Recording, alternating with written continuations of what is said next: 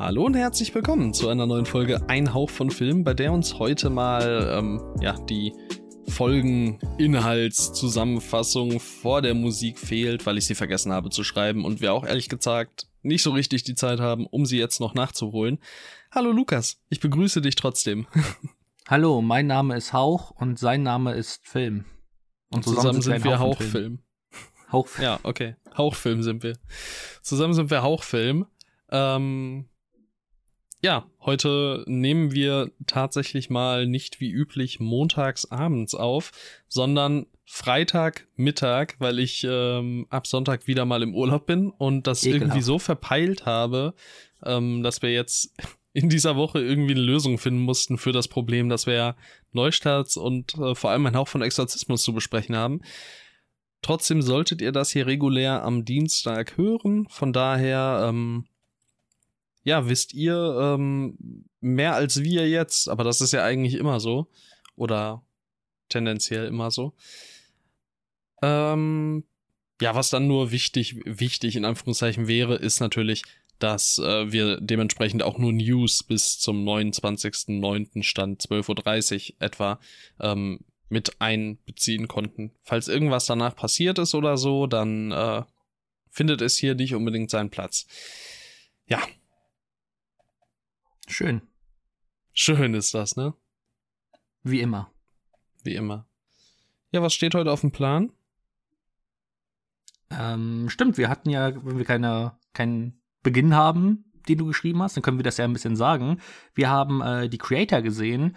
Das äh, ist der neue Film von Gareth Edwards. Da bin ich äh, schon sehr gespannt darauf, was wir dazu zu sagen haben. Dann äh, war ich nochmal auf dem Fantasy Filmfest und habe dort zwei Filme gesehen. Du hast äh, vorher aber auch noch auf Disney Plus, wenn ich mich nicht täusche, No One Will Save You gesehen. Ich glaube, den Trailer hatten wir den, den Trailer hatten wir glaube ich sogar besprochen von. Ja, wir hatten ihn drin gelassen und haben gesagt, äh, wenn da hier die eine aus Game of Thrones mitspielen würde, hätten wir ihn nicht mit reingenommen. Aber so machen wir es mal. Ähm, ja, genau. So ist es. Und zum Abschluss hat eben noch die äh, beiden letzten Exorzist-Filme vor Exorzist Bekenntnis. Jawohl. Hype, Hype. Hype. du bist schon gebrochen. Ja, ich du mein, darfst nichts sagen. Äh, also, ich meine, die Folge erscheint nach dem Embargo, also.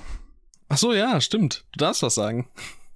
Also ich darf Social, also ich darf keine ausführliche Review sagen, aber ich darf so Social Media mäßig äh, was sagen und ich meine, ich kann das sagen, was ich auf Letterbox sagen werde. Exorzist Bekenntnis, wohl eher Exorzist.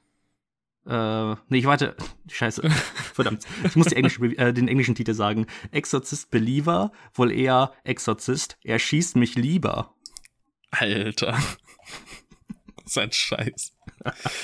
ja, ähm, also Kennt da kann man ja wirklich am Ende des Tages zusammenfassen, aber ich glaube, das Fazit ziehen wir nächste Woche.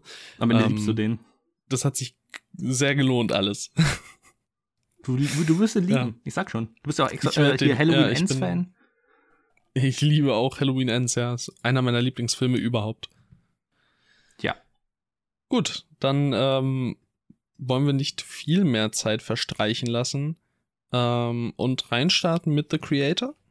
Richtig, sehr gerne.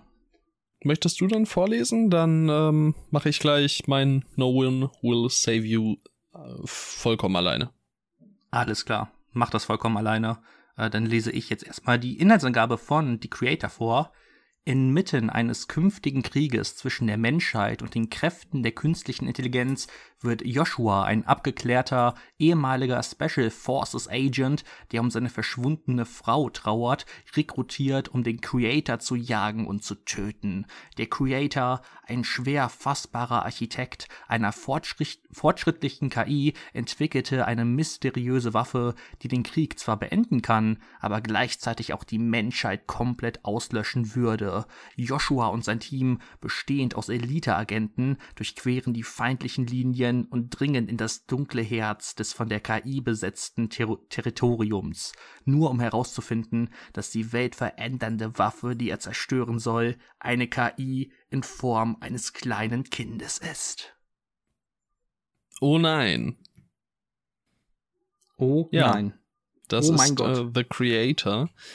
Und ähm, ja, wir waren ja beide sehr ähm, ja, erwartungsvoll, sage ich mal. Wir haben uns beide sehr gefreut auf den Film, hatten aber ja auch so ein bisschen die Sorge, dass es vielleicht einfach zu viel ist, was man schon anderswoher kennt, dass es irgendwie ja vielleicht irgendwie floppen könnte deshalb, weil es eben keine IP ist und so und man nicht so ganz ähm, ganz so ganz so weiß bei solchen Filmen. Ne? Ist ja mit Budget mehr oder weniger, oder relativ hohes mit Budget, aber am Ende des Tages mit Budget und äh, ja Gareth Edwards mal wieder der der Meister des äh, des kleinen des kleinen ähm, Blockbuster-Kinos.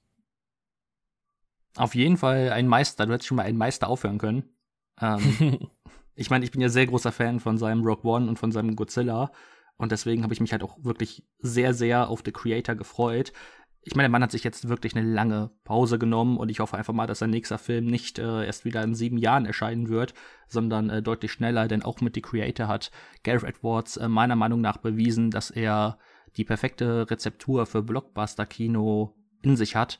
Und äh, auch die Creator ist einfach ein unfassbar starker Film, der nicht nur unterhalten kann, sondern auch Denkanstöße, ähm, finde ich, in den Zuschauer auslöst. Nicht nur in Bezug auf, der, auf die KI, sondern äh, ich finde halt auch gerade die Bezüge zum äh, zweiten Irakkrieg, also der im Endeffekt der Krieg gegen den Terror damals, der ausgelöst wurde durch 9-11. Ich finde, die spürt man gerade äh, am Anfang richtig stark.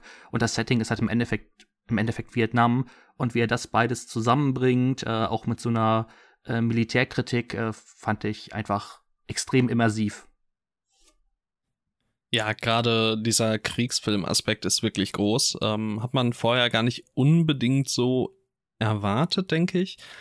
Ähm, aber ich hatte wirklich auch die ganze Zeit das Gefühl, ich schaue hier einen Kriegsfilm natürlich im Science-Fiction-Setting, wie man es jetzt zum Beispiel dann bei einem Star Wars, der ja auch ein, ein Kriegsfilm ist, so gesehen, äh, nicht unbedingt spürt. Also hier hat man schon ein paar, ja, übliche Kriegsfilm Handlungsentwicklung, Handlungsstränge, Tropes, vielleicht nicht, ja, doch, ein bisschen schon.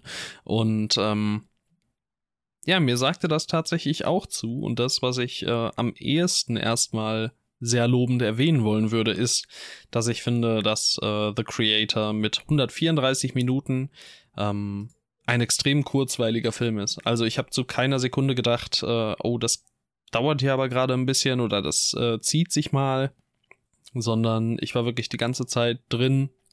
Ich finde, die Welt fühlt sich unglaublich lebendig und authentisch an.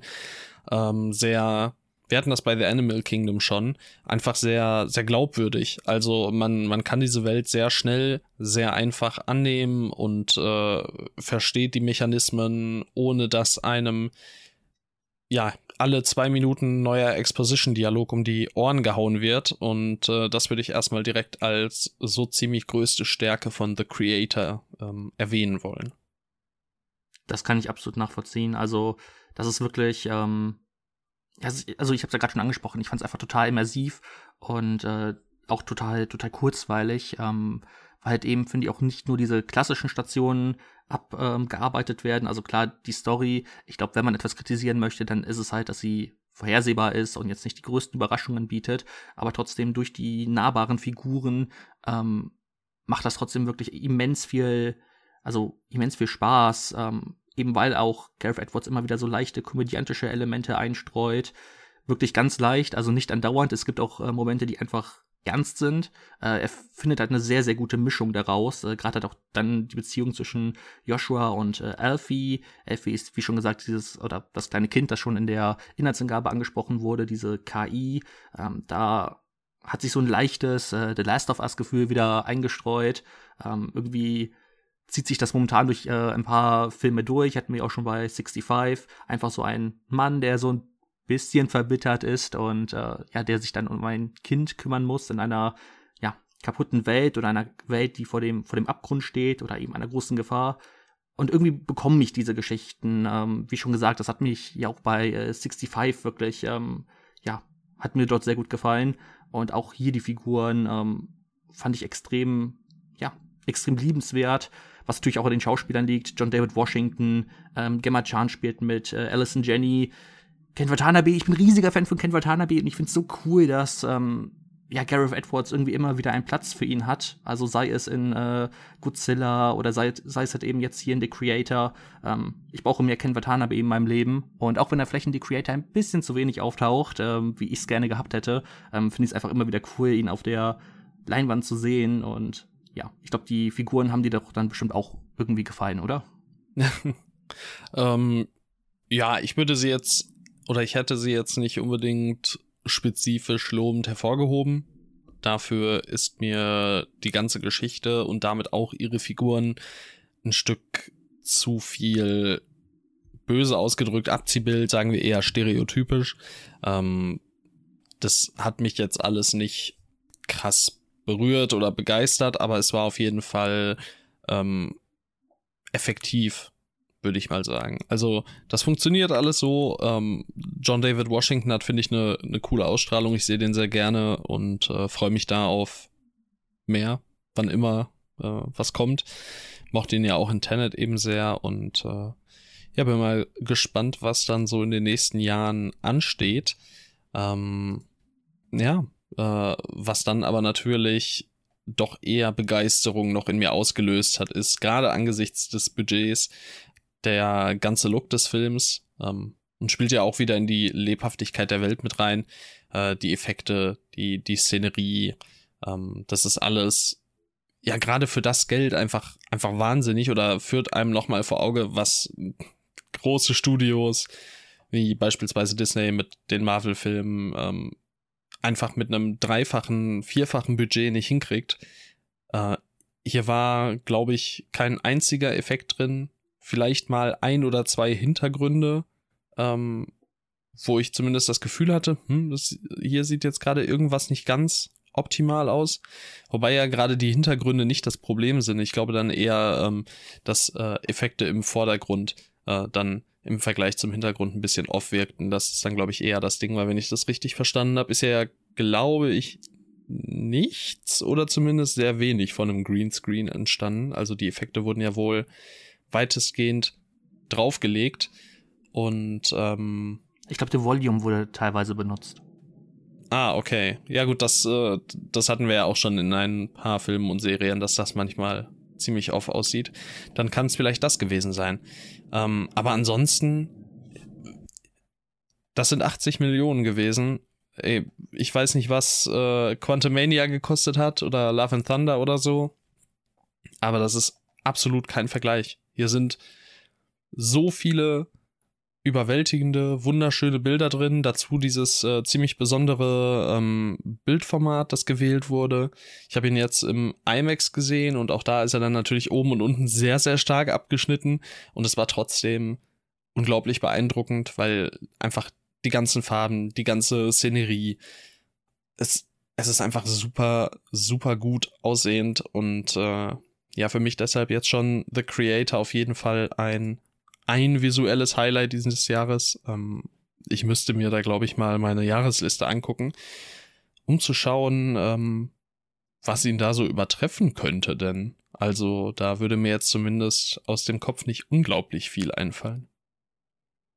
Das ist ja insgesamt sehr besonders bei äh, Gareth Edwards. Also ich nehme ihn auch als extrem visuellen Regisseur war, der sich halt äh, vor allem auf das Visuelle konzentriert in seinen Filmen.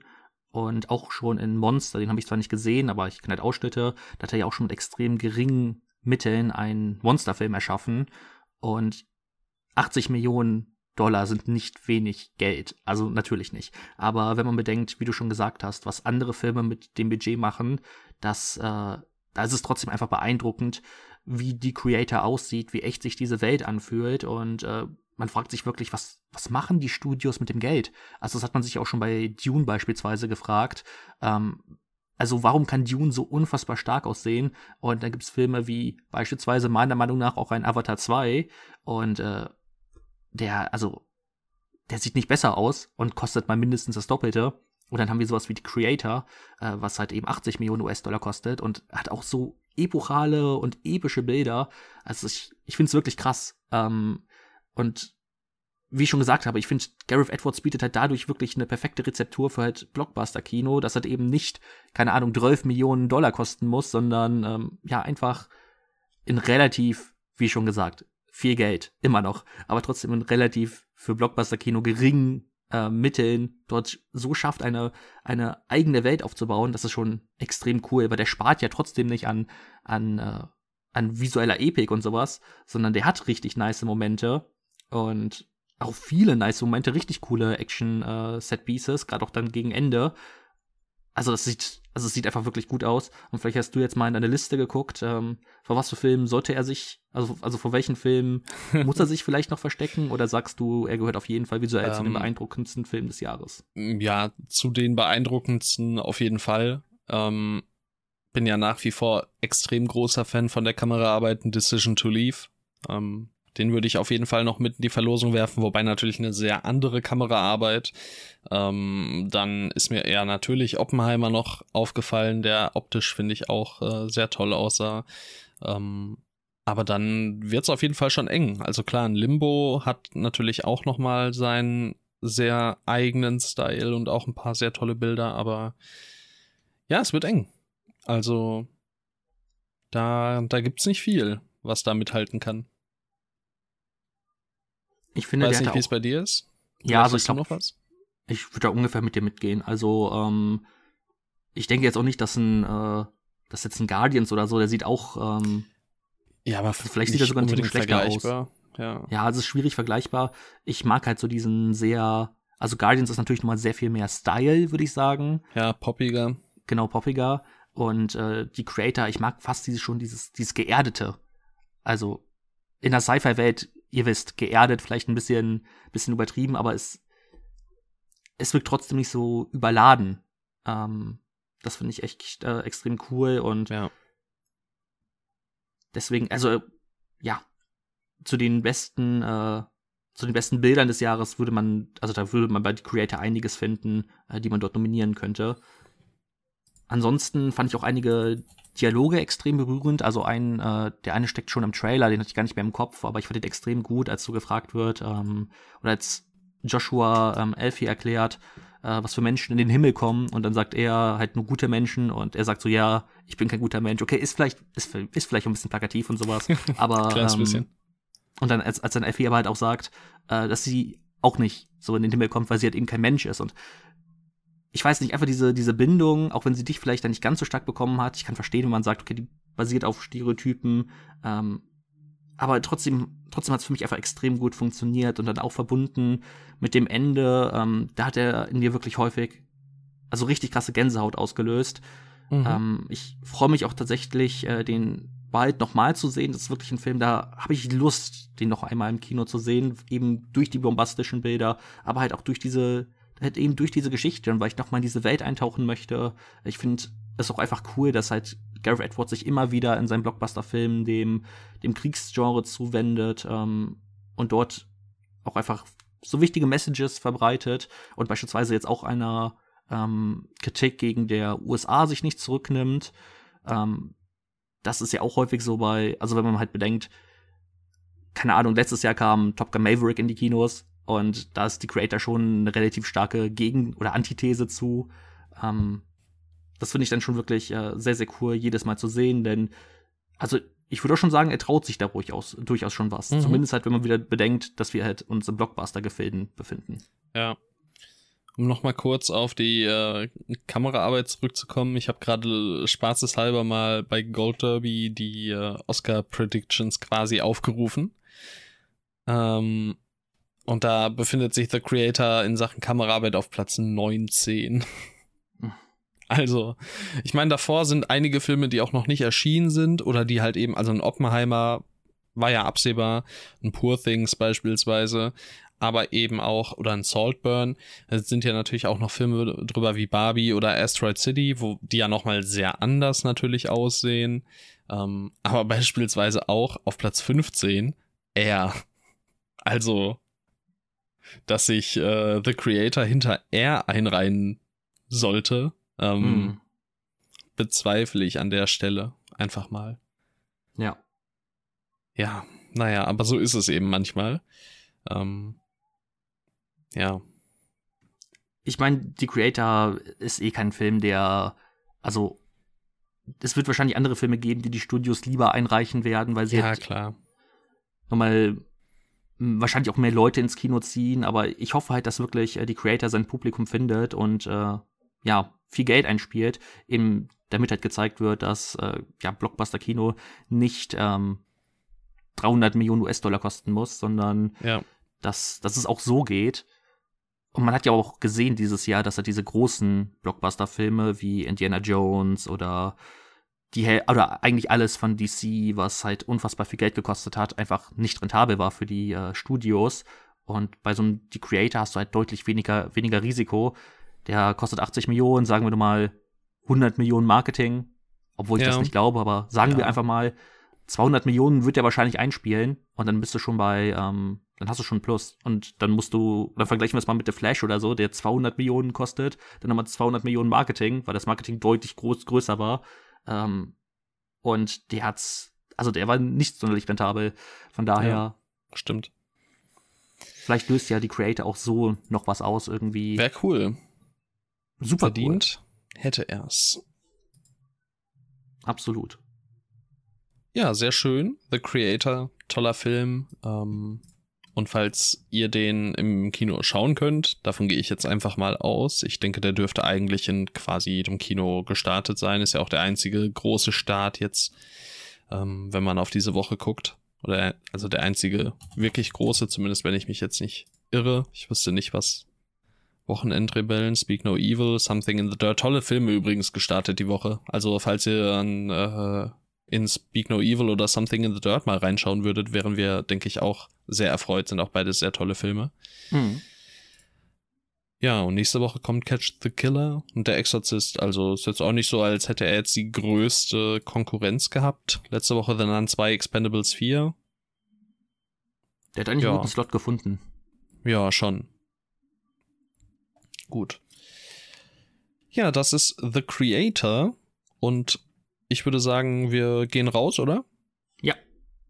Ich habe mir dann noch auf Disney Plus, äh, wie wir es eingangs auch erwähnt haben, No One Will Save You angesehen. Der ist dann auch direkt aufgeploppt. Also irgendwie, ich weiß gar nicht, ob wir darüber, ähm, also ob ein Release-Date irgendwie bekannt war. Ich glaube, wir hatten nur gesagt, der, der kommt dann wahrscheinlich auf Disney Plus bei uns, weil es, glaube ich, Hulu war.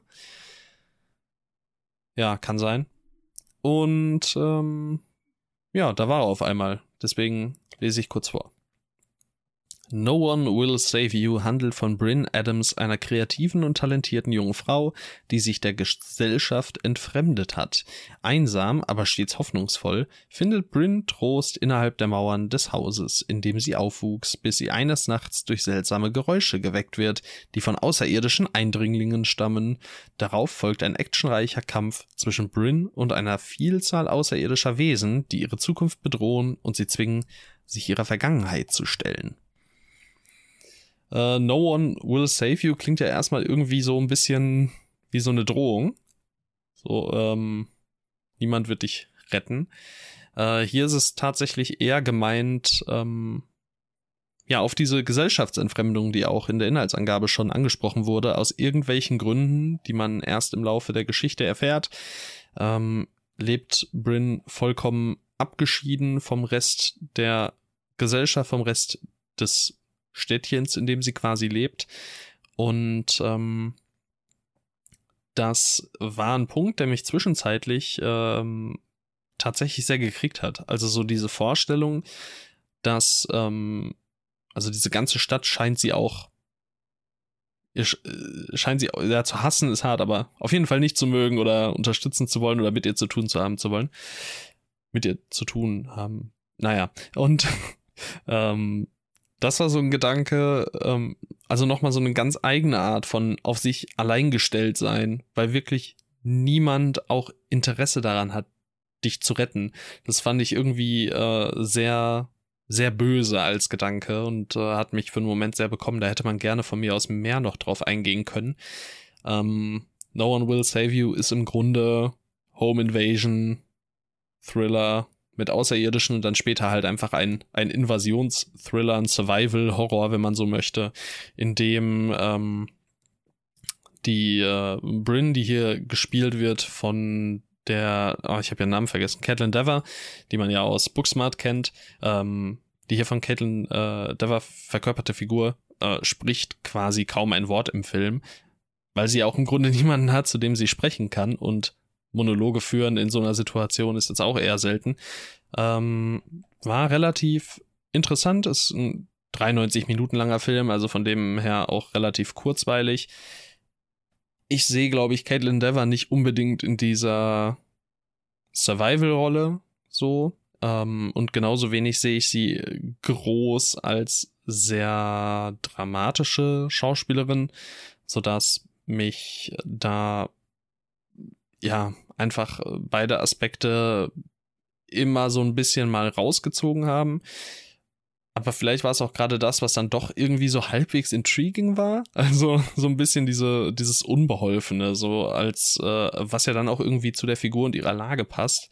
Ähm, no One Will Save You ist kein Film, den man unbedingt gesehen haben muss. Er begeht auch den Fehler, seine Monster zu zeigen oder vor allem sie viel und lange zu zeigen, denn die Aliens sehen halt wirklich nicht unbedingt gut aus und sie sehen halt auch wirklich aus, wie man sich so Aliens vorstellt. Also so, es ist das typischste Alien, das es gefühlt gibt. Ähm, die ersten 15, 20 Minuten machen sie es noch ganz gut und zeigen die Viecher relativ wenig. Danach, ähm, ja, eben nicht mehr unbedingt, aber gut. Auch da hat man schon Schlimmeres gesehen gegen Ende macht der Film dann nochmal ähm, oder führt er dann nochmal einen relativ netten Gedankenstoß an. Also mit der tatsächlich letzten Szene des Films. Ähm, ja, und davor äh, erfährt man so ein bisschen, was ist ihre Vergangenheit und warum ist sie in ihrer Situation und so. Und ja, das ist alles, was, was ganz viele Elemente hat und Momente hat, die relativ vielversprechend sind. Funktioniert nicht unbedingt als großes Ganzes perfekt, aber ich glaube, er hatte halt eben so viele Versatzstücke, die mir zwischenzeitlich oder auch immer noch gefallen haben oder gefallen, ähm, als dass ich hier gut und gerne zumindest die drei Sterne eben vergeben kann. Also, wenn man irgendwie Lust hat auf sowas, ähm, auf einen minimal anspruchsvolleren Survival-Horror-Thriller, ähm, dann kann man sich gerne No One Will Save You angucken. Der hat, wie gesagt, der hat seine Einfälle und ähm, ja, ich bin also verschwendete Zeit bei 90 Minuten ist auch immer relativ schwierig. Da muss schon sehr viel verkehrt laufen, dass man da unbedingt von wirklich verschwendeter Zeit sprechen kann. Ähm, man macht nicht viel verkehrt, würde ich, würde ich sagen. Ich kann nichts dazu sagen, weil ich habe ihn nicht gesehen, aber das klingt doch eigentlich nach einer ganz coolen, kurzweiligen Sache. Ja, also auf jeden Fall, wenn man nichts unbedingt hat, was man sonst gerade so irgendwie abhaken will, dann kann man sich den gutes, guten Gewissens angucken, würde ich sagen. Ähm, ist halt eine Caitlin Dever One-Woman-Show, ne? Also ist wirklich äh, quasi keine, kein, also es, nee, es, es spielt niemand an ihrer Seite direkt. Von daher ja, wer Caitlin Dever Fan ist oder halt Fan dieser Art Film, rein da und äh, dann ist gut. Hat auf Letterbox eine 3,2, also auch kommt auch völlig solide an oder vielleicht überdurchschnittlich sogar oder vielleicht besser als man es erwartet hätte ähm, nach dem Trailer. ähm, ja, der ist halt sehr vorhersehbar leider. Also die Art und Weise auch, ähm, was so diese Vergangenheit von ihr angeht. Ich finde, man kommt sehr schnell ähm, ja darauf, was sie wohl äh, so in ihrer Vergangenheit erlebt hat, dass sie eben in ihrer Situation ist oder erlebt haben muss oder könnte. Und äh, deshalb, ja, keine Offenbarung, aber kann man machen. Gut. No One Will Save You, Disney Plus. Yeah, yeah. Und du warst nochmal auf dem Fantasy Filmfest und hast dir da nochmal zwei Filme angesehen. Richtig, ich war am letzten Tag nochmal dort, äh, dann noch natürlich nochmal ganz liebe Grüße an das Fantasy Filmfest. Und ich habe mir Vermeer und Birth Rebirth angesehen. Vermeer war der Abschlussfilm und äh, da er deutlich äh, erwähnenswerter ist, wollen wir über den zuerst sprechen. oder will ich zuerst über den sprechen. Und dafür lese ich. dafür lese ich die einfach mal die Inhaltsangabe vor. Der junge Caleb hat eine Schwäche für exotische Tiere. Sein kleines Zimmer in der heruntergekommenen Wohnung, die er sich notdürftig mit seiner Schwester teilt, ist vollgestopft mit Terrarien voller Insekten und Reptilien. Dass seine Sis aus Kostengründen immer wieder den Strom runterfährt, ist ein ständiger Streitpunkt zwischen ihnen und führt letztendlich dazu, dass ein schicker Neuzugang, eine seltene Spinne unbekannter Herkunft, aus ihrem Nest entfliehen kann und unbemerkt ein paar, Ko ein paar Kokons zurücklässt. zurücklässt. Ich, ich wollte zuerst Kokosnüsse le lesen, aber das wäre sicherlich sehr, sehr falsch gewesen. aber hätte auch was. Wäre wild gewesen, wenn die einfach ein paar Kokosnüsse zurücklässt. Ähm, auf jeden Fall weiter.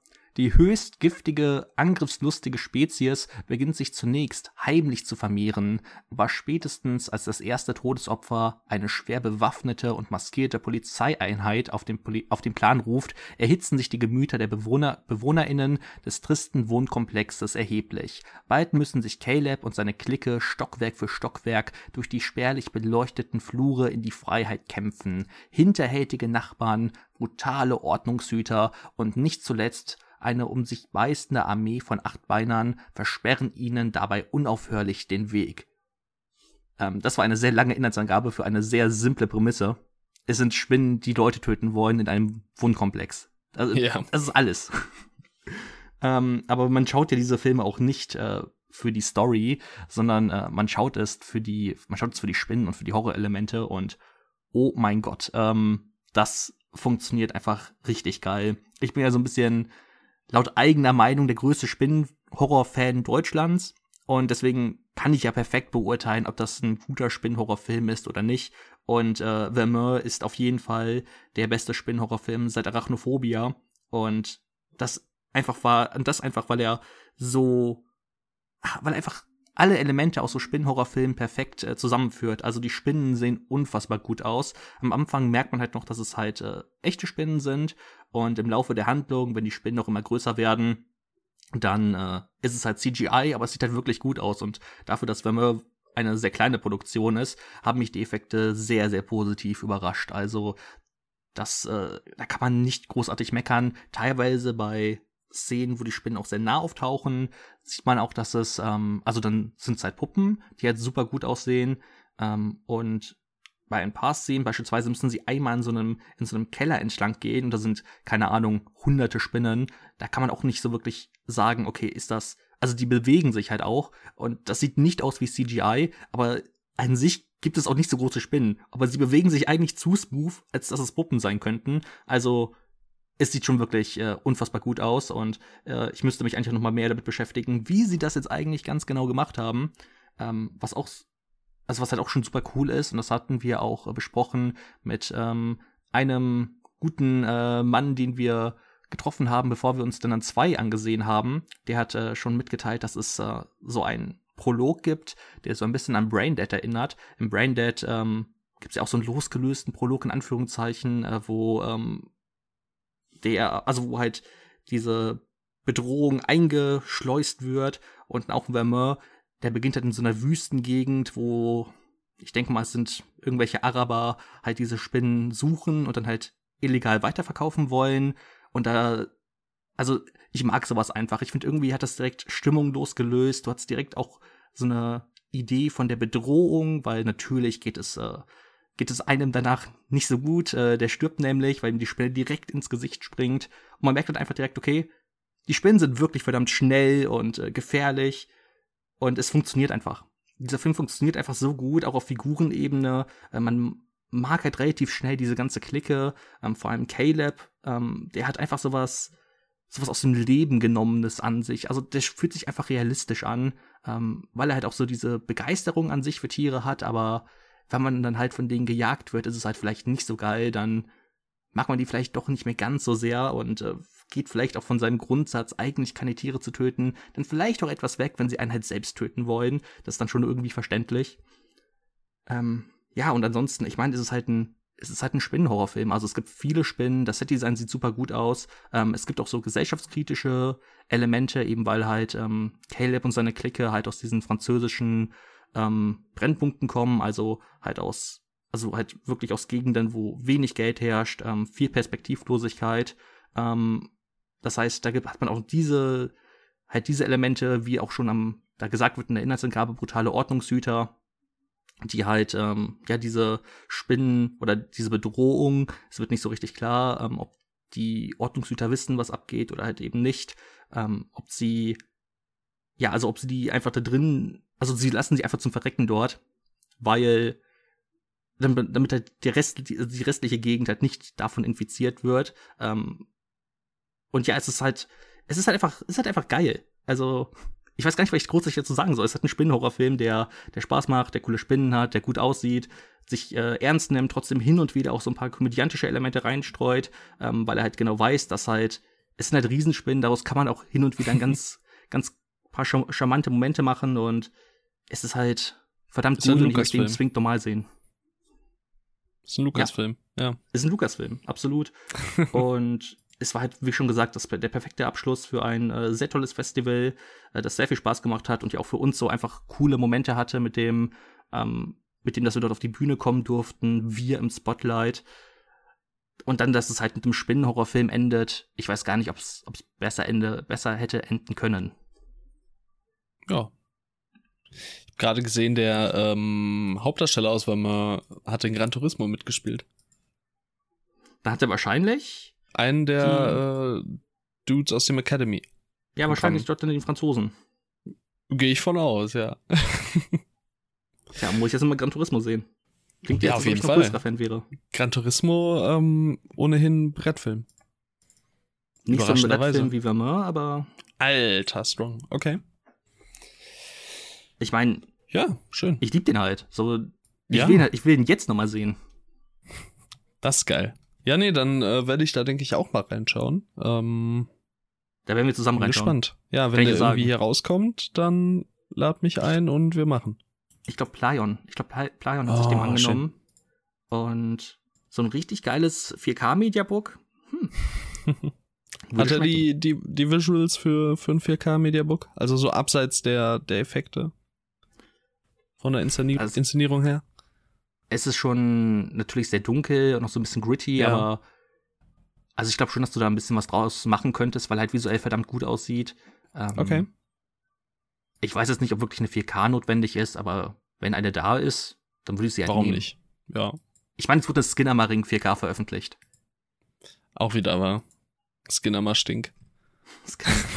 Aber ich muss sagen, ich habe in letzter Zeit wieder so ein bisschen Lust, mir die anzugucken. Das einfach nochmal zu probieren. Äh, ja, das hat man manchmal und dann merkt man wieder, warum, warum es nichts wurde. Naja, ja. aber berichte mal, wenn du es tun solltest. Werde ich machen. Und ich denke, ich springe dann auch direkt zum zweiten Film rüber. Mach das.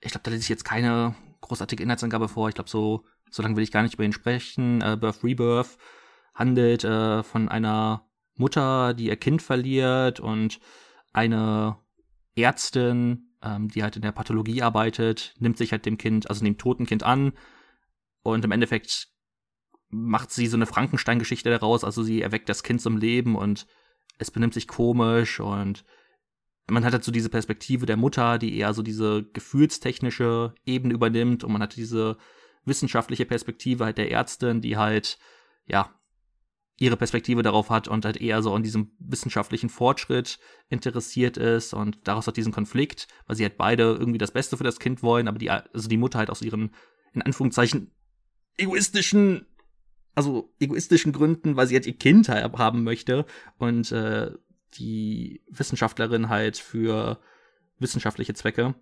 Und das ist ganz nett. Ähm, der also ein Mann rechts neben mir hat die Hälfte des Filmes verschlafen und hat äh, laut geschnarcht. Das war auf jeden Fall auch ein Erlebnis.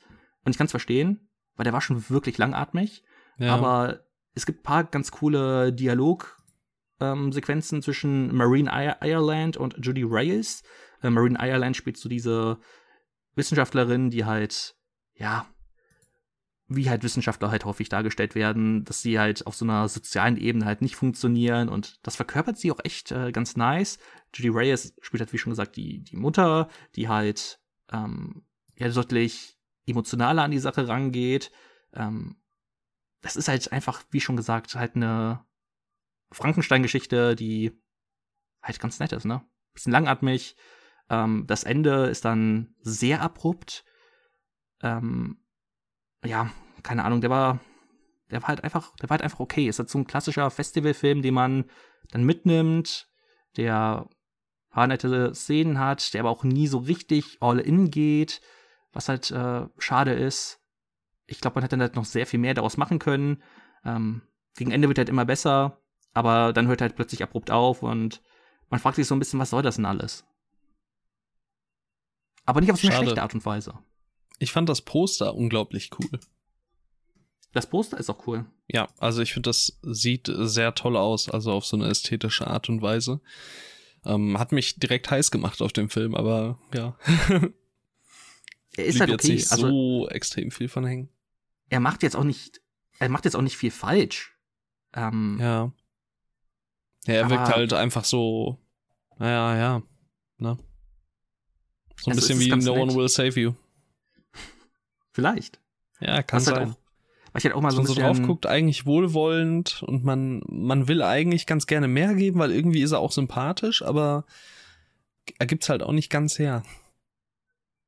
Also dem wollte ich auf jeden Fall, also Birth Rebirth wollte ich nicht mehr geben. Also durch das Ende hat er noch gerade so die drei bekommen, weil das äh, ja. dann zumindest ein bisschen mehr macht. Aber ich war auch sehr lang auf dem Trip so, ja, du bist mir eigentlich wirklich äh, verdammt egal. Und ich meine, wenn innerhalb der ersten zehn Minuten eines Filmes ein Kind stirbt und du überhaupt nicht emotional da drin bist und du auch das Gefühl hast, ähm, dass also auch so ein bisschen die, die Reaktion der Mutter so ein bisschen gefühlt zu unterkühlt war. Ähm, ja. Vielleicht sollte es auch so sein, ich kann es nicht genau einschätzen, aber dass das Kind halt tot war, war mir die meiste Zeit über relativ egal und ich war nie so richtig in der Geschichte drin, um mir zu denken, okay, hoffentlich, hoffentlich äh, kommt das Kind dann wieder zum Leben und hoffentlich schafft es die Wissenschaftlerin und keine Ahnung, es ist es ist ganz nett einfach. Ja, alles klar. Und das Birth reicht dann Rebirth. Ja, und das äh, beendet dann auch unsere ähm, dritte Folge, in dem wir, in der wir über das Fantasy Filmfest gesprochen haben. Das ist so oft wie noch nie. Das war wirklich häufig. Ja, aber trotzdem sehr cool, weil es ist das Fam Fantasy Filmfest. Ähm, und von daher, ich sehe gerade, dass wir wahrscheinlich auch in der letzten Folge einfach einen Hauch von Fantasy Film Festival stehen haben. Hm, so heißt das nicht. so heißt das nicht. Da habe ich wahrscheinlich das äh, Slash Film Festival kopiert und einfach nur Slash durch äh, Fantasy ausgetauscht. So, jetzt ist es korrigiert. Okay. Ja, dann äh, wär's das mit Birth Rebirth und wir sprechen jetzt dann über News und Trailer. Sehr gerne. Ansonsten kann ich halt noch vielleicht sagen, äh, okay. äh, es wurde angekündigt, äh, White Nights sind äh, im Januar wieder. Nice. Nice Nights, wie man auch sagt. Gut, zu den News. Wir haben uns Trailer angesehen. Ähm, lass uns über die doch direkt zu Beginn sprechen. Ihr findet die Trailer wie immer auch dort, wo ihr die Shownotes findet, also äh, wo ihr die Timestamps findet in den Show Notes, denn dort ist unser Linktree und dort findet ihr die Links zu den Trailern, die wir uns angesehen haben. In diesem Fall starten wir rein mit May December, wo wir jetzt an der Stelle auch schon sagen können, den schauen wir uns auf dem Cologne Film Festival an und zwar ähm, besprechen wir den Film dann in der Folge am 24. Oktober und deshalb vielleicht jetzt nicht unheimlich ausführliche Worte. Ähm, Todd Haynes interessante Thematik. Ähm, wieder so ein bisschen hinter dem oder vor dem Hintergrund äh, eines bevorstehenden Filmes, für den so ein bisschen ähm, geforscht, in Anführungszeichen, geforscht wird ähm, oder so ein bisschen Nachforschung über eine Person und ihre Geschichte angestellt werden sollen, was ohnehin, finde ich, eine relativ interessante Thematik ist, denn äh, das ist ja auch so ein bisschen das, wir hatten in der letzten Folge ihn kurz angerissen, was in Sibyl mit Adele Exarchopoulos auch grob Thema ist. Also in diese Richtung geht er teilweise auch. Das war von der Regisseurin von Anatomie eines Falles. Ähm, ja, und äh, sowas kriegt mich. Es äh, wirkt wirklich interessant und da denke ich, können wir sehr gespannt drauf sein, was wir da eben geliefert bekommen. Auf jeden Fall. Ich bin eh großer Fan von Natalie Portman und Julian Moore. Also Gimme Moore. Gimme Moore.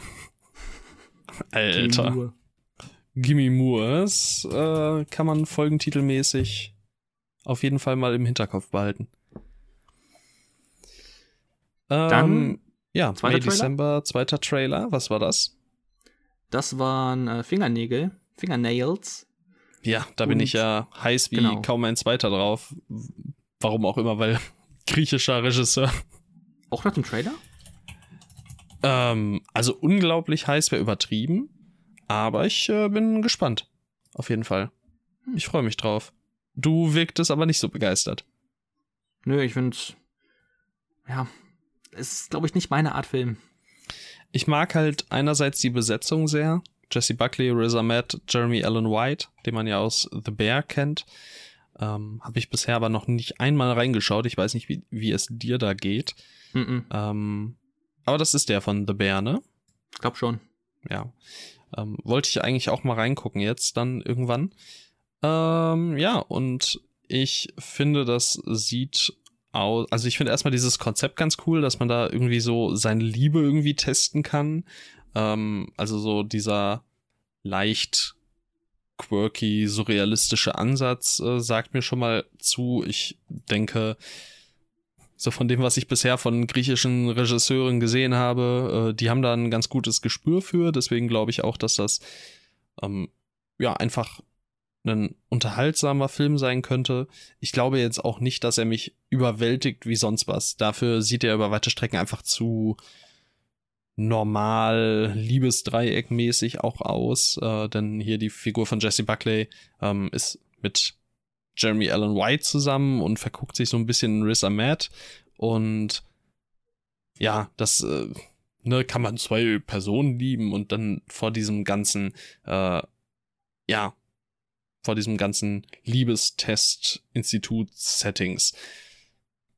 Ich finde aber, es sieht nicht verkehrt aus und ich lasse mich da auf jeden Fall mal überraschen. Angucken werde ich ihn mir äh, vorausgesetzt, der kommt bei der Kritik nicht völlig unter die Räder. Ähm, definitiv. Ja, ja, also ich nicht. Also wahrscheinlich eher nicht. Außer du sagst wahrscheinlich dann, äh, der ist super gut, aber. Ja. Ah. Gucken wir mal. Ich bleibe aber auf jeden Fall dabei, das äh, Poster von Christos Nukos anderem Film Apples ist äh, ein absolutes Meisterwerk. Ah, stimmt. Darüber mhm. haben wir jetzt auch schon häufig gesprochen. Ja, ja. Poster. Dieses Poster sieht so gut aus. oh, mein Magen macht sich bemerkbar. Noch nichts gegessen Echt? heute. Ja. Aber wir haben ja nicht mehr so viel. Ein Trailer auf jeden Fall noch. Argyle. Äh, mit dem, oh mein Gott, wie geil ist das denn Moment des äh, Monats, Jahres, Jahres Jahrtausends. Ähm, ich, ich habe ja so eine David Bowie's Everywhere Liste auf Letterboxd, wo ich alle Filme sammle, in denen Anspielungen auf David Bowie gemacht werden oder Songs von David Bowie gespielt werden, in denen David Bowie selbst aber nicht auftritt. Also das ist quasi die Einschränkung. Und dass hier äh, Let's Dance direkt am Anfang läuft, war natürlich so, oh mein Gott, ich habe einen neuen Fi Film für die Liste grandios, fand ich mega. Ähm, ja, das war's dann auch so ein bisschen. Also Matthew Vaughn macht Matthew Vaughn Sachen, das äh, scheint mittlerweile auch äh, so ein bisschen wie im Falle von beispielsweise Guy Ritchie sich so ein bisschen zu verlaufen. Das ist ein bisschen viel gewesen vielleicht von, von diesem einen Stil. Und ähm, Agile sieht jetzt auch so aus, als würde es halt im Grunde so weitergehen, als würden sich die Stärken nicht groß weiterentwickeln, die Schwächen dafür aber schon. Und ich könnte mir vorstellen, dass Agile ein paar ganz coole Momente hat. Ähm, dass er vielleicht ein paar coole Action-Sequenzen auch hat. Äh, Sam Rockwell sieht cool aus, finde ich. Aber ja, ansonsten Weiß Dass ich nicht. Und der geht halt, bist. der geht halt 135 Minuten. Ja, aber du mochtest auch The Kingsman. Ja, ja. Also The Beginning. Der war nice. Der war okay, aber ich weiß nicht, warum. Also, es sieht halt, ich habe noch gar nicht auf der Watchlist auch. Ähm, es sieht halt ganz unterhaltsam aus. Und ich mochte halt wirklich diesen, diesen Anfang mit äh, Henry Cavill und Dua Lipa, dann gibt es ja diesen Twist so, hey, das ist nur ein Buch. Und ich habe mir gedacht, oh nein. Aber dann, wenn sich so immer weiter die Story so ein bisschen entwickelt, man Sam Rockwell sieht in einer. Ja, das im Zug und so, das sieht schon ganz nett aus, aber ich weiß nicht. Also ich, ich glaube, es ist halt auch wieder ein bisschen viel, bisschen CGI-Katze hier und da. Ähm, und dann kommen halt, das ist ja das Ding, ne? Wir haben, also wer ist jetzt vielleicht nur Bryce Dallas Howard, Sam Rockwell? Okay, aber dann haben wir noch Henry Cavill und wir haben noch Brian Cranston und John Cena und Samuel L. Jackson, Sophia Botella und Dua Lipa und ich glaube, das könnte doch ein bisschen anstrengend werden mit der Zeit. Bei Samuel L. Jackson auf jeden Fall. Ey, den fand ich ja beim ersten Mal anschauen in, äh, im ersten Kingsman unausstehlich. Echt? Also ich fand, ich fand den so unglaublich nervig mit diesem Gelisple und so. Also ich, ich konnte dem gar nichts abgewinnen. Dann beim zweiten Mal ich mir so, mein Gott, ist der geil. Ich kann Samuel Jackson ja. einfach nicht mehr sehen. Ja. Ja. Naja. Ich habe 37 Filme mit ihm gesehen. Ich brauche keine mehr. Ich habe 40. Du hast sogar 40. Was, aber wo unterscheiden wir uns? Welche habe ich gesehen, die du nicht kennst? Warte, jetzt, jetzt, jetzt, da muss ich einmal. Hast du diese Quentin Tarantino-Doku gesehen? The First nee. Eight? Ja, guck mal, das ist dann schon mal einer. Äh, Out of Sight? Nee. Oh, Nummer zwei. Und Chirac? Nein. Nummer drei. Guck mal. Du hast Unicorn Store gesehen? Nein. Hä? Ja, aber das kann doch dann nicht sein. Dann sind wir ja schon bei dann vier. Muss, dann muss ich irgendwas gesehen haben, was du nicht gesehen hast. Wahrscheinlich. Ah ja, stimmt. Oh mein Gott, das ist ja auch noch ein Ding. hast du Turbo gesehen? Nein. Warum nicht? Was ist los mit dir? Warte, hast du Spiral from the Book of Saw gesehen? Nein, da habe ich erst letztens ja, gesehen, dass der ja noch mitspielt. Ich war so verwirrt. Ist ja, noch, ist ja noch einer, den du dann hast. Ähm, Prinz aus Zamunda? Ne, den kenne ich, der ist toll. Der ist gut. Tarzan vielleicht? Welcher Tarzan? In was für einem Tarzan hat er mitgespielt? The Legend of Tarzan. Ach, der mit Margaret. Der mit Margaret. Ach, wild. Er spielt ein Goodfellas mit. Warum? Okay, das ist, es nimmt äh, deutlich zu viel Zeit in Anspruch, was wir jetzt hier gerade machen. Das ist, glaube ich, das ist, glaube ich, nicht so gut. Das ist was für einen anderen Podcast. Irgendwann ein, ein Hauch von Jackson. Ähm, und dann gucken wir nur Samuel L. Jackson besprechen. Ja, geil. Das ist gut. Würde ich mich auch drauf einlassen können, muss ich sagen. Stark. Ähm, ja, okay, also Agile könnte vielleicht ein bisschen was werden. Ja, Solange es kurzweilig wird. Ja, bitte. Aber er geht halt über zwei Stunden. Aber ging Kingsman The Beginning auch. Ja, der war auch geil. Du bist auch so lost. Der hat auch Ralph Fiennes. Hat der hier Ralph Fiennes? Nee. Das siehst du? Ah, ja, Brian Cranston. Alter, ja, in einer tragenden Rolle bestimmt. Wehe, wenn nicht. Gut, wir haben noch ein paar News mit dabei und äh, erstmal der Vollständigkeit halber, ja, der Streik der DrehbuchautorInnen ist beendet und es gibt einige ähm, Abmachungen im Deal, die ich jetzt auch nochmal mir aufgeschrieben habe hier, die ich eben äh, vorlesen wollte, weil ich einiges dann doch relativ interessant fand. Erstmal ging es da um AI, passend zu The Creator. Ähm, und zwar darf einerseits AI keine literarischen Stoffe schreiben oder umschreiben, ähm, darf aber beim Schreibprozess von DrehbuchautorInnen genutzt werden, wenn sie das wollen. Eine Nutzung von AI darf allerdings nicht vorgeschrieben sein. Und äh, sollten AutorInnen irgendwelche Stoffe bekommen, die in irgendeiner Art und Weise von AI schon formuliert oder umformuliert wurden, dann müssen sie darüber informiert sein. Finde ich erstmal relativ gut so.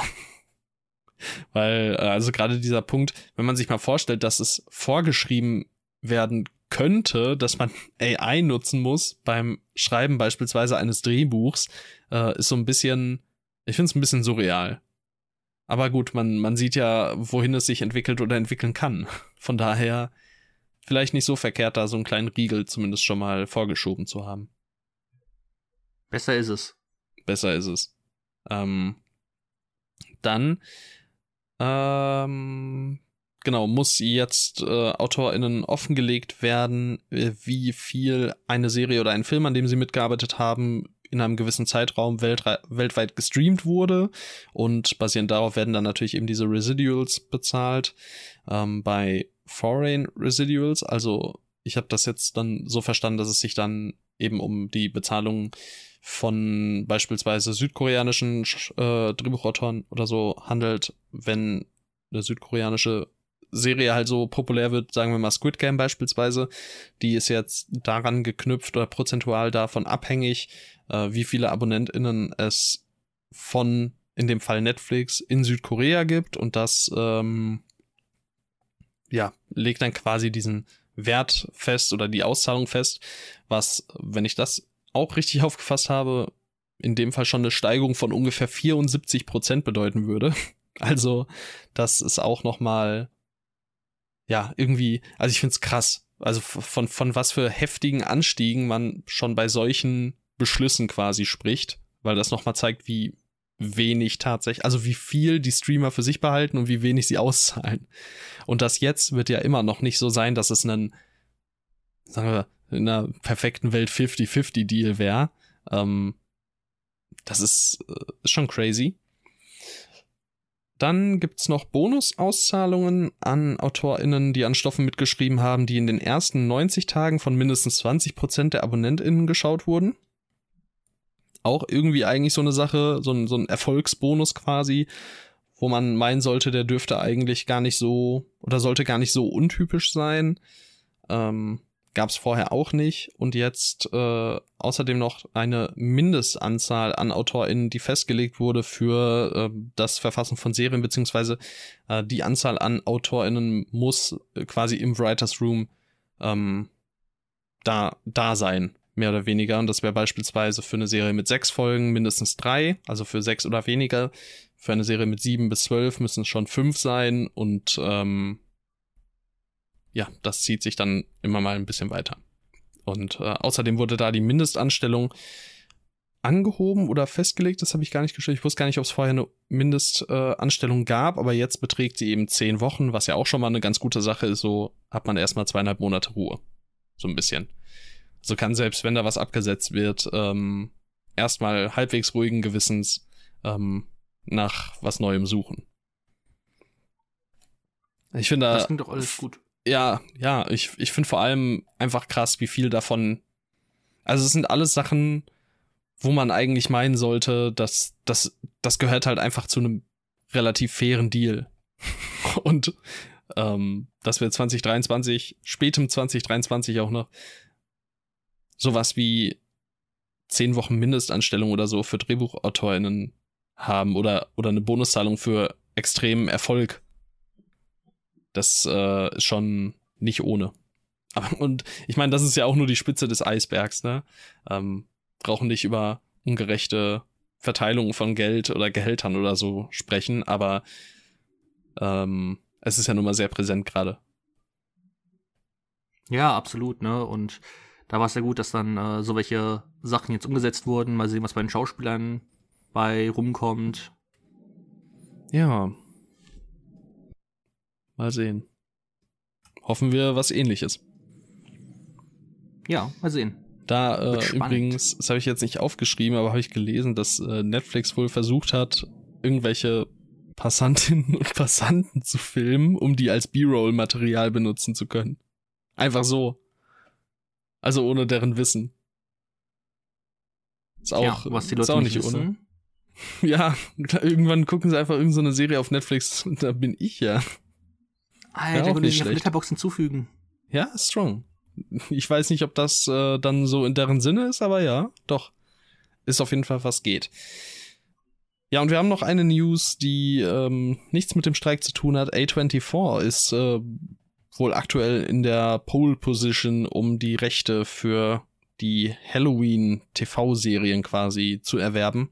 Also die Halloween-Rechte für TV-Serien. So. Und ähm, auch da finde ich spannend. Ich glaube, die waren ja auch an Freitag der 13. dran.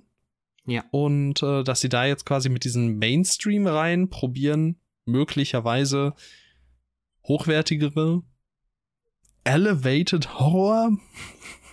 Weiß ich nicht, ob bei den IPs, aber ähm, bestimmt mal mindestens hochwertige oder interessante äh, eigene Umsetzungen zu machen, finde ich, äh, ist eine coole Sache. Ich weiß nicht, was man Interessantes aus Halloween noch machen kann. Tja, A24 wird es uns hoffentlich zeigen. Ich glaube, ich habe gestern, mit, meine, meine beste Freundin ist ja sehr im Halloween-Thema drin. Und wir haben gestern, gestern bestimmt, keine Ahnung, zehn Minuten darüber nachgedacht. Und im Endeffekt kannst du ja auch nicht viel machen, weil wenn du die Michael Myers Maske benutzen willst, dann muss ja zumindest schon mal William Shatner gelebt haben, weil sonst macht es mit der Maske halt nicht wirklich Sinn. Und das heißt, du kannst eigentlich nur was machen, spätestens von den 60ern bis heutzutage. Aber du hast ja auch schon mal Michael mit den Rob Zombie-Filmen ja versucht, versucht zu charakterisieren. Also, keine Ahnung, was, was willst du mit der Figur noch machen? Stimmt, das ist ja auch im, im Film eine William Shatner-Maske. Gut. Ja. Shit. Das ist natürlich ärgerlich. Weil ich, ich habe zuerst gedacht, sagen, machst doch ein, machst ja. du ins viktorianische Zeitalter oder sowas, keine Ahnung, sowas richtig bescheuertes aber mach irgendwas Interessantes, aber es geht ja an sich nicht. Naja, also gerade ähm, gerade der zweite Rob Zombie Halloween hat ja auch viel mit der Demaskierung von Michael Myers gemacht. Also theoretisch könntest du ja schon sowas machen, also quasi ohne die ohne die Maske und Michael Myers als das Böse, es wird auch gerne als das Böse in Person quasi äh, betitelt. Ähm, ich glaube, das könnte man theoretisch schon machen. Ist halt die Frage, wie ja, wie das so halt angenommen werden würde, ne? Also Halloween 2 ist auch nicht so der beliebteste Film der Reihe. Ich glaube, sowas würde halt eher bei einem Jason oder so funktionieren. Ja, weil, der, weil der auch nicht so diese seinem, charakteristischen Merkmale hat. Ja. Ja. Ja. Ja. Ja, vielleicht lassen sie sich ja was Interessantes einfallen. Gucken ich wir mal. Nicht. Mal sehen. Ja. Noch haben sie nicht gewonnen. Noch nicht. Am Ende wird's Blumhaus und dann wird's irgendeine Scheiße. Ah, geil. Ich freue mich drauf. Jason Blum, ich finde dich. ja, fertig mit den News, ne? Ja. Das letzte Mal jetzt. Ein Haufen Exorzismus. Exorzismus. Exorzismus. Ja, wir haben uns Dominion, Exorzist, Anfang des Bösen angesehen aus 2005 und Exorzist der Anfang aus 2004. Jetzt fragt man sich, warum denn in der Reihenfolge? Ja, tatsächlich war es hier so, dass äh, der von Paul Schrader inszenierte Film, also Dominieren, Exorzist, Anfang des Bösen, toller Titel, ähm, zuerst gedreht wurde. Und äh, der gefiel dem Studio nicht. Und dann hat man gesagt, okay, komm, den schmeißen wir über den Haufen, wir schreiben den Film ein bisschen um und äh, machen quasi Exorzist ähm, Anfang, was? Exorzist der Anfang. Und äh, der war dann wiederum von Rennie Harlan, der unter anderem auch Stirb langsam 2 oder Nightmare on Elm Street 4 gemacht hat. Beides sehr gute Filme.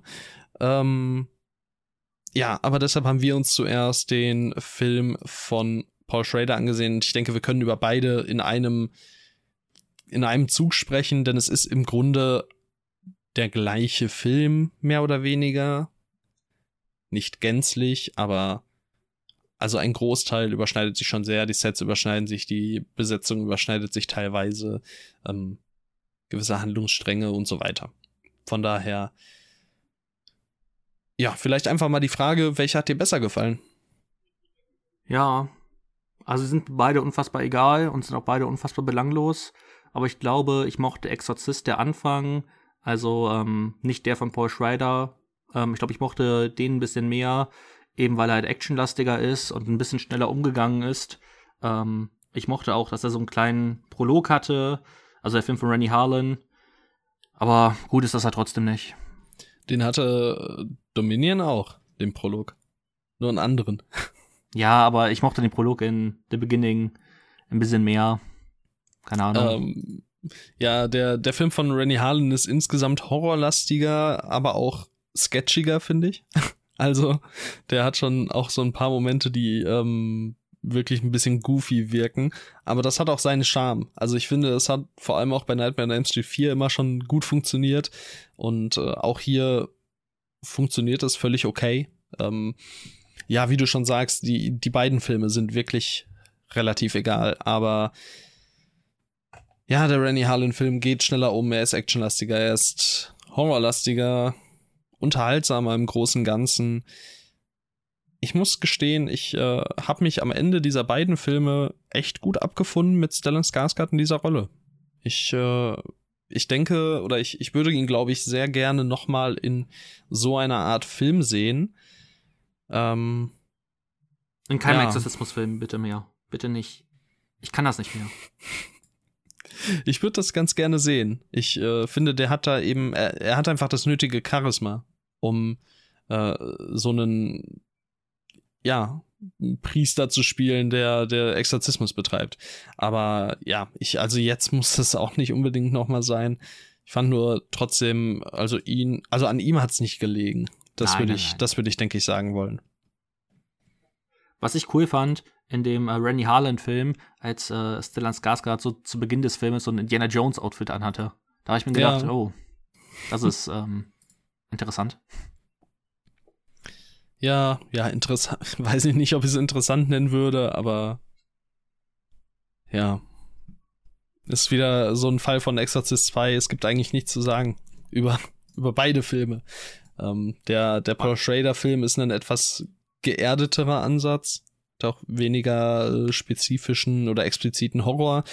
Ähm, ich mochte da den Prolog sehr, weil das auch einfach ein ziemlich böses Ding war, wie da quasi der, der, der Priester ähm, gezwungen ist, Leute aus seinem Dorf äh, auszuwählen, die getötet werden sollen. Und stimmt, der Nazi-Prolog, stimmt, ja, stimmt. Äh, also den fand ich tatsächlich ziemlich fies. Ähm, hat mir zugesagt ja, ansonsten ist es einfach zu langsam und zu belanglos dafür. Es äh, fehlt einfach an, an irgendwas, was mich in diesen Film hineinzieht und sei es nur eine, eine unterhaltsame Narrative. Ich meine, beim, okay, gut, Exorcist 3 doch, äh, hat natürlich auch mit den Figuren zu tun, aber ähm, hat er auch teilweise eine andere Besetzung, spielt mit einem anderen Fall, startet auch nicht unbedingt direkt als Exorzist-Film und äh, hat es trotzdem geschafft, da eben zumindest Interesse aufrechtzuerhalten. Und das war ja einfach bei, bei diesem hier oder bei diesen beiden Filmen hier nicht unbedingt der Fall. Absolut. Also ähm, auch dann Billy Crawford ähm, am Ende fand ich ganz, ganz scheußlich, äh, die, C äh, die CGI hier in diesen beiden Filmen gibt. Also, man Im zweiten wirklich, weniger. Also im, im äh, Exorcist Beginning sieht man sie weniger. Das stimmt, aber sieht man sie auch in ein, zwei Szenen. Ja. Also man fragt sich halt so, also was habt, was habt ihr erwartet? Also auch Paul Schrader, was hast du erwartet? So du, also ich habe nicht mehr das Gefühl, dass du dich selbst für die Figuren interessiert hast. So ich weiß ja. nicht, was du an diesem Film gefunden hast. Also das ist doch wirklich Auftragsarbeit der Film. Ja. Tja. Paul, soll ich sagen, los? ne? Waren für mich beides äh, Filme, denen ich jetzt am Ende viereinhalb von zehn möglichen Punkten gegeben habe. Viereinhalb von fünf Sternen. Viereinhalb von fünf Sternen, ja. Und Exorcist the Beginning hat dabei doch den, den kleinen äh, Zuschlag eben bekommen. Ja. Könnten auch beide weg sein, ich würde es nicht vermissen. Ja, immerhin. Immerhin ein bisschen Action. Action, Action. Ja, ja und dann geht's jetzt nächste Woche. Ja, dann geht's jetzt nächste Woche um Exorzist Bekenntnis und dann auch mit einem Exorzismus-Ranking. Wir ranken alle Exorzismusfilme, die es gibt. Überhaupt. Oh mein Gott. So, ich bin wirklich an einem, ich bin an einem Punkt angelangt. Ich glaube, ich kann mir jetzt für zwei Jahre oder so keine Exorzismusfilme mehr ansehen. So, ich ertrage das nicht mehr. Jetzt kommt nächstes Jahr oder übernächstes Jahr kommt so ein Exorzismusfilm von Ari Aster oder so. Und du so, nee, Mann, komm. Also bei aller Liebe, aber nein. Ja gut, das ist halt sowas wie, ähm, ich kann auch keine Vampire mehr sehen, aber ich freue mich trotzdem auf Nosferatu. Ja, stimmt. Es ist halt, also da weiß ich halt, dass da ein guter Ansatz ist mit äh, einer Person, die sich auch für die Zeit und sowas interessiert. So, also Nosferatu wird einfach ein verdammt guter Vampirfilm. Wahrscheinlich, vielleicht, also wahrscheinlich einer der Top 10 besten Vampirfilme aller Zeiten. Alles andere wäre sehr, sehr enttäuschend. Und äh, ja, wenn Ari Aster nächstes Jahr einen Exorzismusfilm macht, dann gehe ich natürlich da rein, aber würde er nicht machen. Und nächstes Jahr äh, der Exorzismus der Lorraine Warren von Ari Aster, geschrieben von Michael Chaves. Und Gary Dauberman. Gary Dauberman, der darf nicht fehlen. Ja, wird toll. Der wird toll. Ja, gucken wir mal, ne? Warten wir ab. Worauf wir nicht warten, ist auf irgendetwas, was diese Folge noch weiter hinauszögern könnte. Weiß nicht, was das für eine, für eine genaue Überleitung war, aber naja, da ist sie. Ähm, wir haben fertig. Yes. Ja, ungewohnte Aufnahmezeit, aber hey, es äh, hat trotzdem funktioniert und ähm, ja, ihr habt davon ja im Grunde jetzt nicht viel mitbekommen, sollte man zumindest annehmen. Falls euch diese Folge gefallen hat, würden wir uns sehr freuen, wenn ihr sie irgendwie teilen würdet, wenn ihr diesen Podcast auf Spotify bewerten würdet, sofern ihr das noch nicht getan habt, wenn ihr uns ähm, vielleicht mal eine nette Nachricht schreibt oder so. Das ist immer wieder cool zu sehen, zu lesen. Und ähm, falls ihr nur still zuhört, ist das natürlich auch vollkommen okay. Aber manchmal äh, ist ja dieses Animieren schon ganz hilfreich. Ähm, ja, danke fürs Zuhören und äh, ich sag dann einfach schon mal bis nächste Woche. Vielleicht hast du ja noch was zu sagen. Ich habe nichts mehr zu sagen. So, also die Exorzismusfilme, die haben, haben dich gebrochen. so leer gesaugt. Ich will nie wieder irgendwas sagen. Okay. Tschüss. Ja, ab nächster Woche alleine. Bis dann.